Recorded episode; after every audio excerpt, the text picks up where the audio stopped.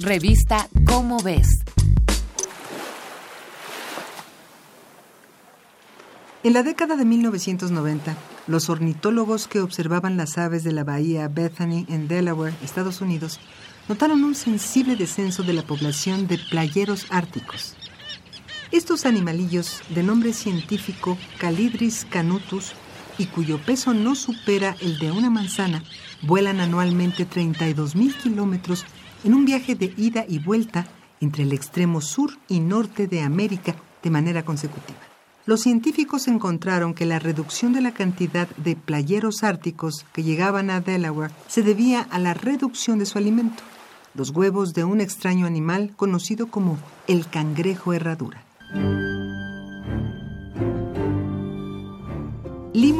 Polyphemus es el nombre científico que recibe esta criatura más emparentada con las arañas y los alacranes que con los cangrejos. Aunque parezcan trilobites de nuestro tiempo, los cangrejos herradura han mantenido la misma forma por cerca de 450 millones de años, sobreviviendo eras de hielo, asteroides, cuatro extinciones masivas y otros fenómenos naturales catastróficos mudan su concha 17 veces a lo largo de su vida. La primera de ellas cuando aún están dentro del huevo y en el centro de sus 10 patitas poseen una mandíbula fuerte para masticar los moluscos de los que se alimentan. Por si su aspecto no fuera bastante raro, están sus ojos, a los cuales no prestamos mucha atención a simple vista. Son 10 distribuidos en todo el cuerpo, 5 encima del caparazón dos a cada lado de la cabeza, dos en la frente y uno en la cola. Y para aderezar todos los caprichos que la naturaleza depositó en ellos, hay que resaltar que su sangre es genuinamente azul. Un color azul cielo, que es menos enigmático que la función de la misma. Esta sangre contiene una sustancia a la que se le ha bautizado como lisado de Ametocitus limulus o LAL, la cual se altera dramáticamente en cuanto detecta la presencia de toxinas bacterianas en su entorno.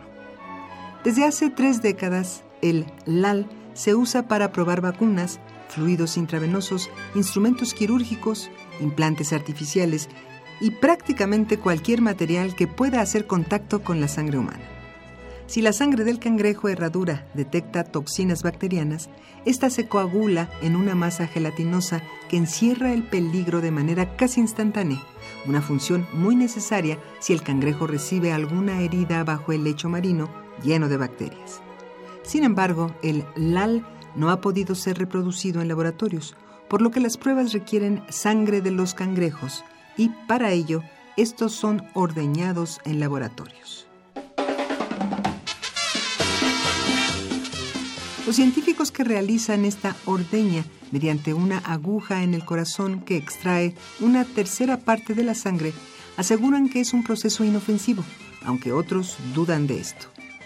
Uno de los argumentos para defender la práctica es la rápida sanación de los cangrejos, pero otros científicos temen que la falta de sangre aletargue a las hembras y afecte su proceso de reproducción. A todo esto hay que sumar que en la década de 1990 los pescadores descubrieron que las anguilas tienen una gran debilidad por la carne de cangrejo herradura. Debido a que la demanda de anguila aumentó en el mercado del sushi, los pescadores usan a estos animalillos como carnada para su preciada mercancía. Estos factores propiciaron la reducción de cangrejos herradura que en consecuencia afectó a la población de playeros árticos.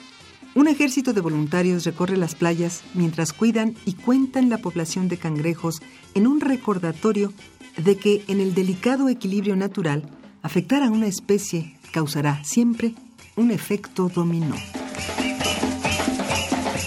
Esta es una coproducción de Radio UNAM y la Dirección General de Divulgación de la Ciencia de la UNAM basada en el artículo Príncipes de Sangre Azul, escrito por Ángela Posada Swofford. Si deseas saber más sobre el cangrejo herradura, consulta la revista ¿Cómo ves? La publicación mensual de divulgación científica de la UNAM. Revista ¿Cómo ves?